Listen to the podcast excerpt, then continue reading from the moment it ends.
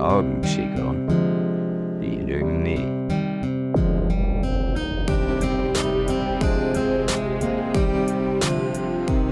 Herzlich willkommen bei Die Augen Chico, die lügen nie, dem Podcast, in dem Wirtschaftssenator David Laurin Radmar tiefe Einblicke in die Anwendung seiner Profiling-Methode gewährt. Dabei wird der Schwerpunkt auf die Analyse der Augen gelegt. In einer Welt, wo der Umgang mit dir selbst und anderen Menschen der Schlüssel zu Erfolg, Glück und Gesundheit ist, tritt die Betrachtung des Individuums ins Rampenlicht. Mach dich bereit, in eine Welt einzutauchen, in der du das Enneagramm als Werkzeug für die Entfaltung deines unternehmerischen Potenzials, deiner Führungsqualitäten und für erfolgreiche zwischenmenschliche Beziehungen nutzt. Mit der RP-Methode bringt David Laurin Radmer Licht in das Dunkel der Abgründe von der menschlichen Psyche und geht ihren Mysterien auf den Grund. Bist du bereit dafür, die Welt mit neuen Augen zu sehen? Denn du weißt ja, Die Augenschicke, die lügen nie.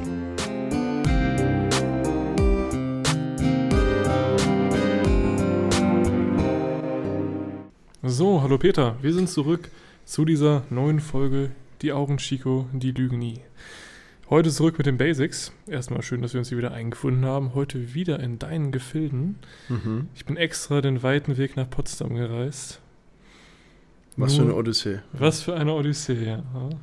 Es war wirklich sehr beschwerlich, gerade bei diesem doch sehr winterlichen Wetter, was inzwischen schon herrscht in Deutschland. Ja, ich glaube, das interessiert keine Sau. Lass uns einfach anfangen.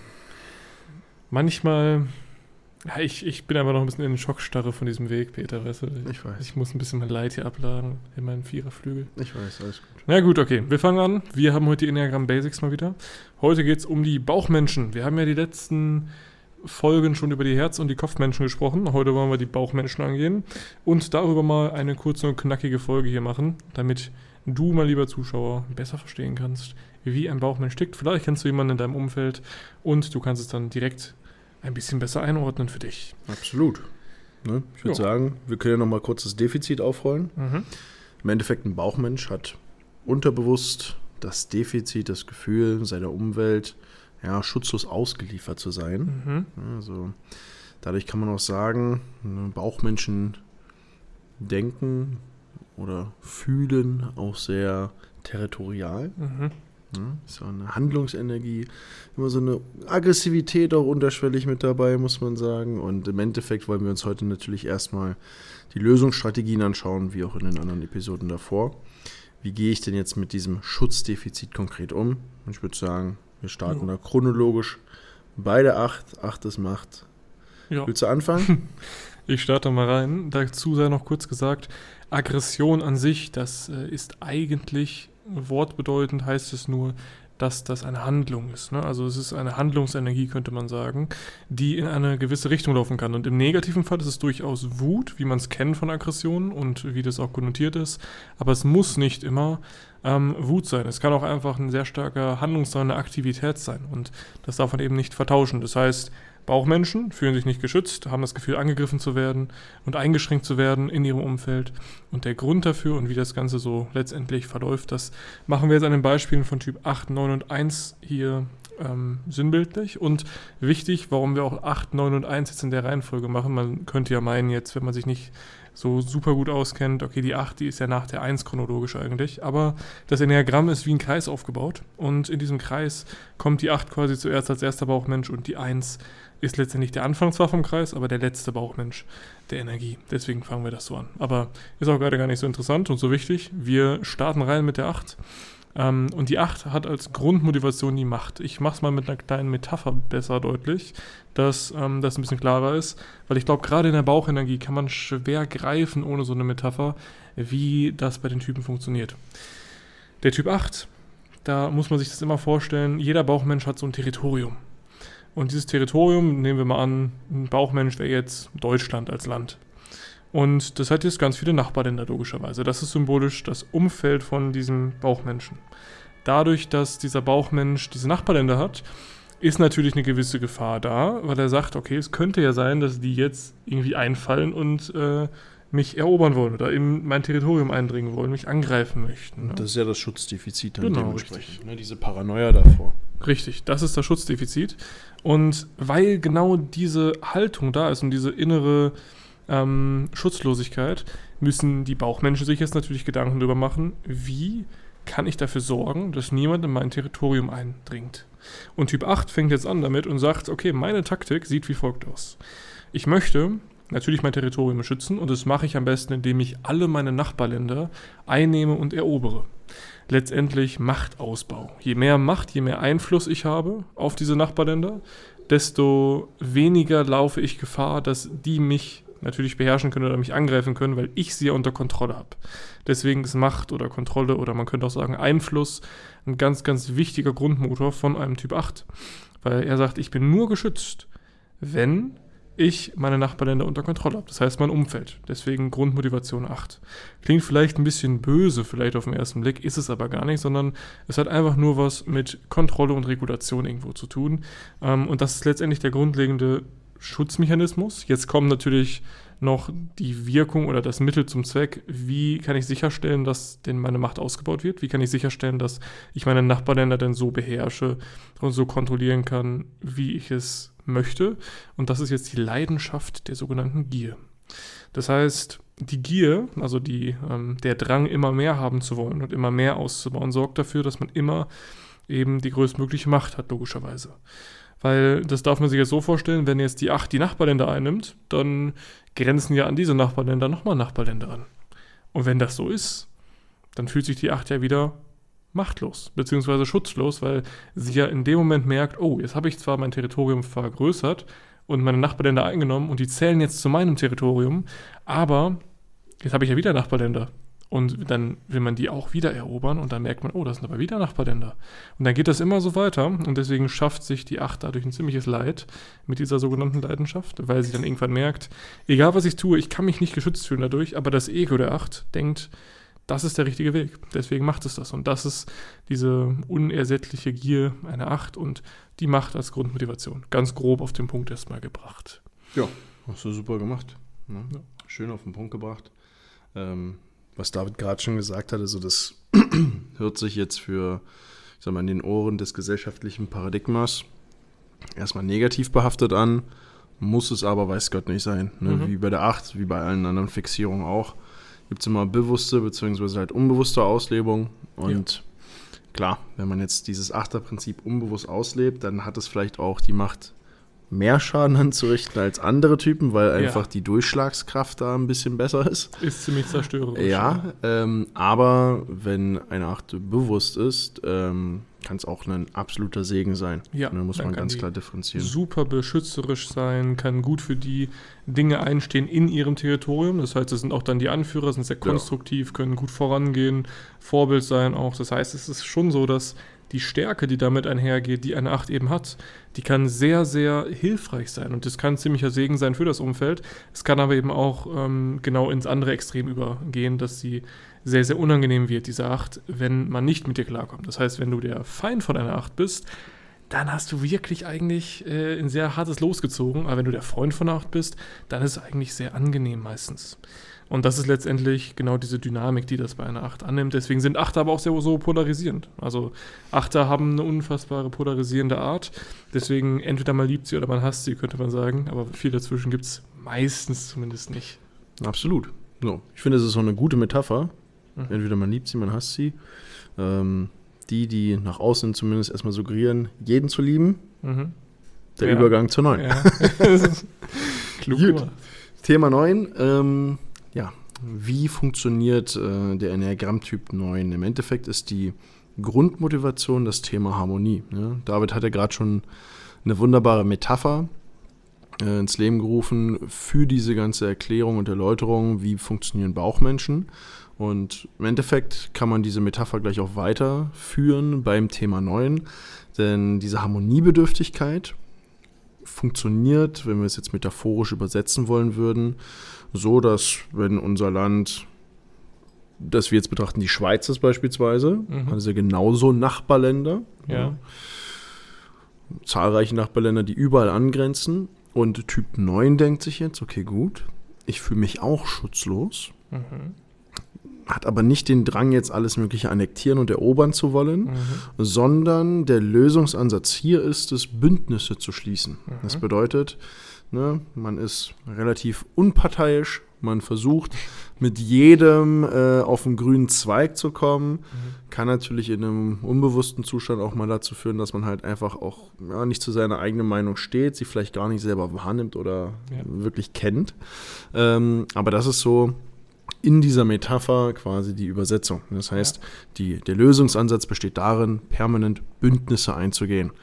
Also, jetzt muss man sagen, dieser Typ 9 hat genau wie jeder andere Typ natürlich auch äh, eine Leidenschaft, also das, was ihm wortwörtlich Leid bereitet, wenn man es zu exzessiv auslebt. Mhm. Und das ist beim Typ 9 die Trägheit.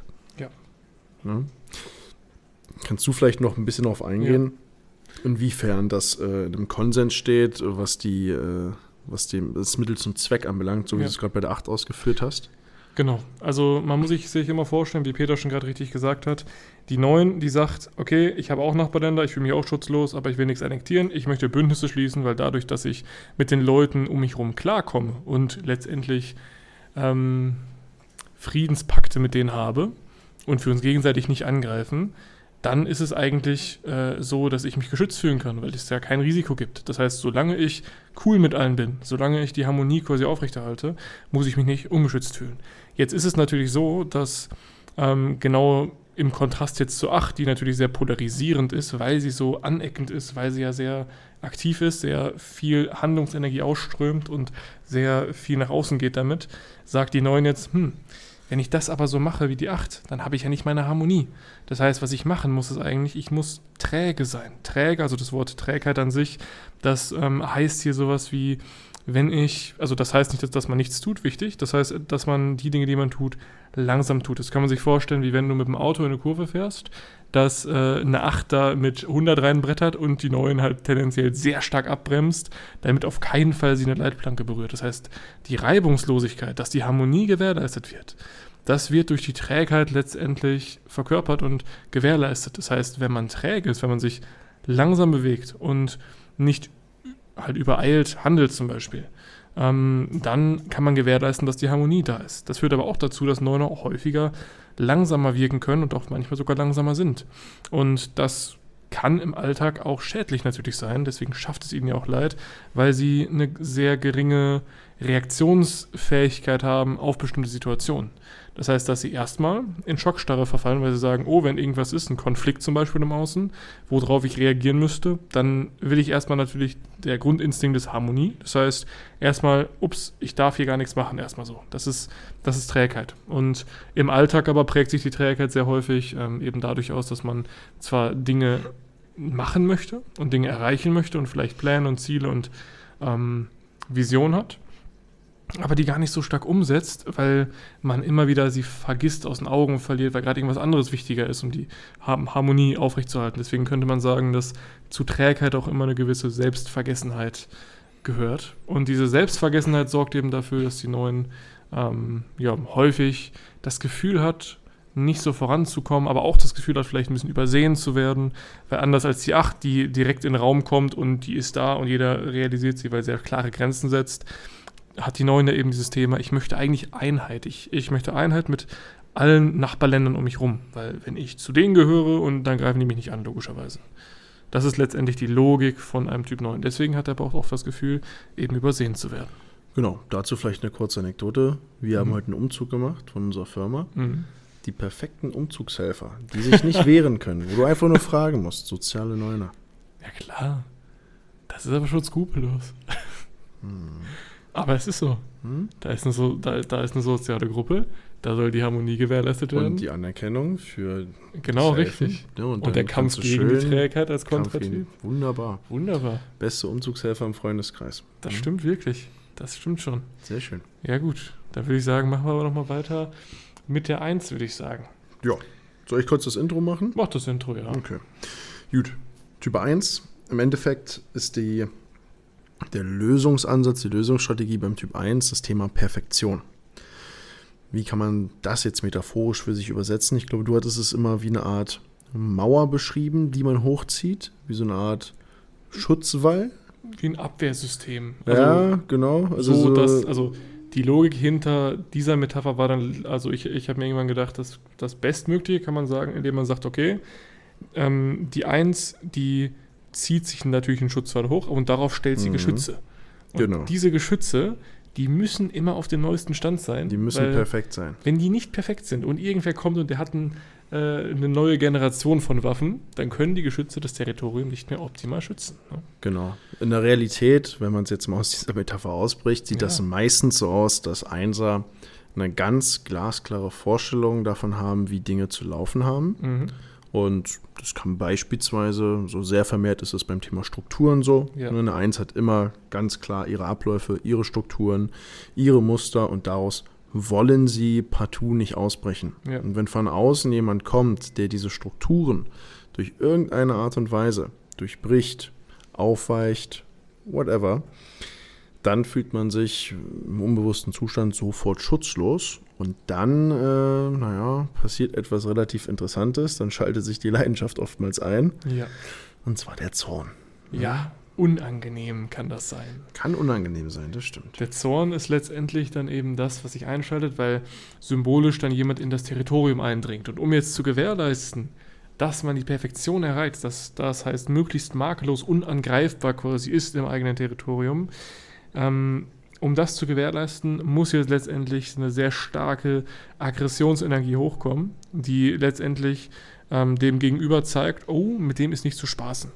Das heißt, dass man merkt, da brodelt innerlich ein Vulkan und dieser Vulkan führt dazu, dass man immer wieder optimiert und immer wieder eben und immer wieder an diese Grenzen stößt, wo man sagt, jetzt muss ich noch besser werden und noch besser werden. Zum Beispiel ähm, ein gutes Beispiel für eine selbsterhaltende Eins zum Beispiel ist David Goggins. Hm. Es ist so ein äh, Sportler, glaube ich. Ja, hat halt so mit das krasseste Mindset, den krassesten Willen. Ja, das ist dieses, Mögliche. ich muss Ja. mich immer optimieren und wenn ich es nicht tue, dann bin ich kein guter Mensch, so nach dem Motto. Ich muss immer an meine Grenzen gehen, immer Mhm. wieder optimieren. Das ist immer wieder metaphorisch, ich muss meine Geschütze modifizieren. Ne? Oder vielleicht äh, ein greifbares Beispiel, sagen wir mal, du hast einen Schichtleiter. Ja. Der Schichtleiter hat jetzt Prozesse definiert, im Sinne von dann und dann hast du da zu sein, Ja. bis so und so viel Uhr muss äh, dieser Stapel Bürokratie abgearbeitet sein. Äh, der nächste Step ist dann, äh, die Briefmarken drauf zu kleben, das zu verschicken, das muss bis da und da geschehen sein Ja. und so weiter und so fort. Und jetzt hast du halt als Mitarbeiter vielleicht äh, die Punkte um zwei Minuten verfehlt, Kann passieren. dann kracht's. Ja, definitiv. Das ist dann nicht so angenehm, weil dann natürlich das Territorium in Gefahr ist, weil nicht alles perfekt oder optimal läuft, wie es nach den Ansprüchen dieser Eins eben laufen sollte. Und das ist dann, also da kann man immer sagen, im Kontrast jetzt zu 8 und zu 9, ist es so, die 8, die will das Territorium ex, eben ex, äh, stark expandieren, dass man sagt, ähm, nur wenn ich expandiere und meine Nachbarländer erobere, bin ich geschützt. Die 9 sagt, ich muss Bündnisse schließen, dass die mich nicht mehr angreifen.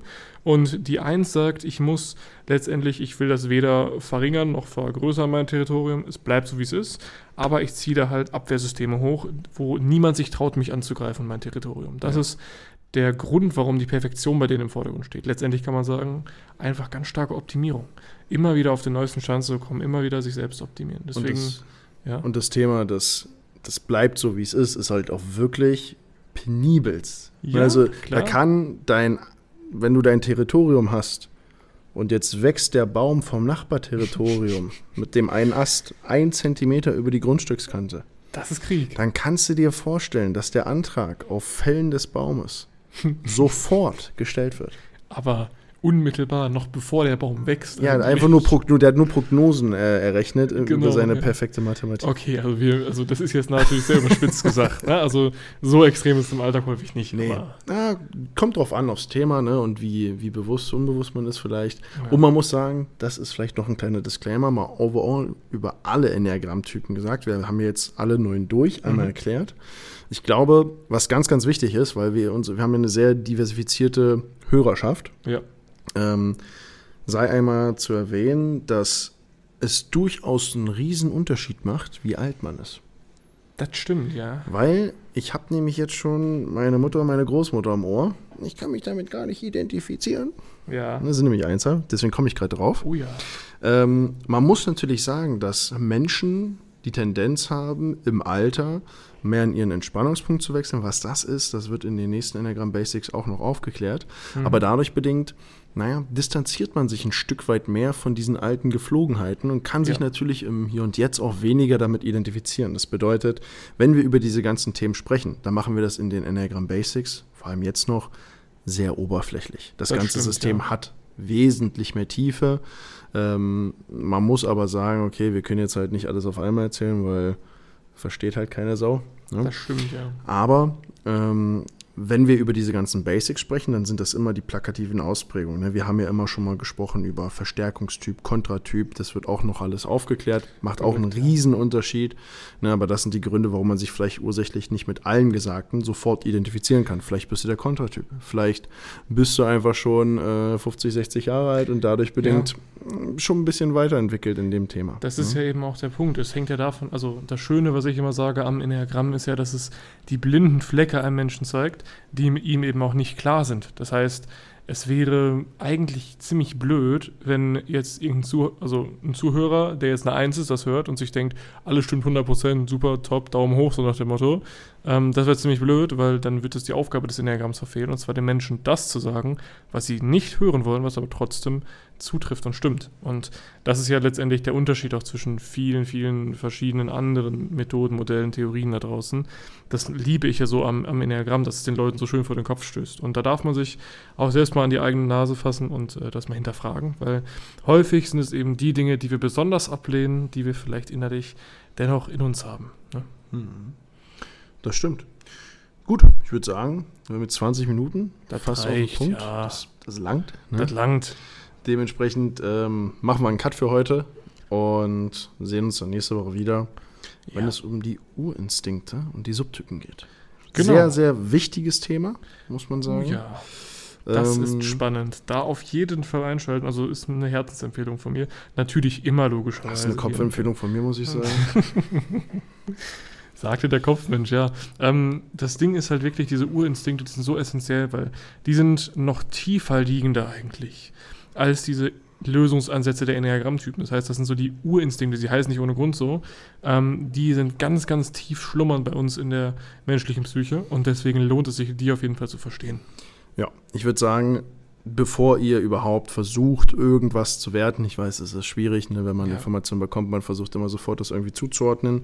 Aber bis die Enneagram Basics durch sind, sollte man mit dem Werten, dem Hinterfragen, vielleicht noch Ja. sich ein Stück weit zurückhalten, ähm, weil sich da noch sehr, sehr viel klären kann und dann wird dieses, ja, dieses Dickicht immer, ja, Ja, durchschimmernder, sodass man auch wirklich dann am Ende des Tages das Licht am Horizont der Erkenntnis ins Auge fassen kann.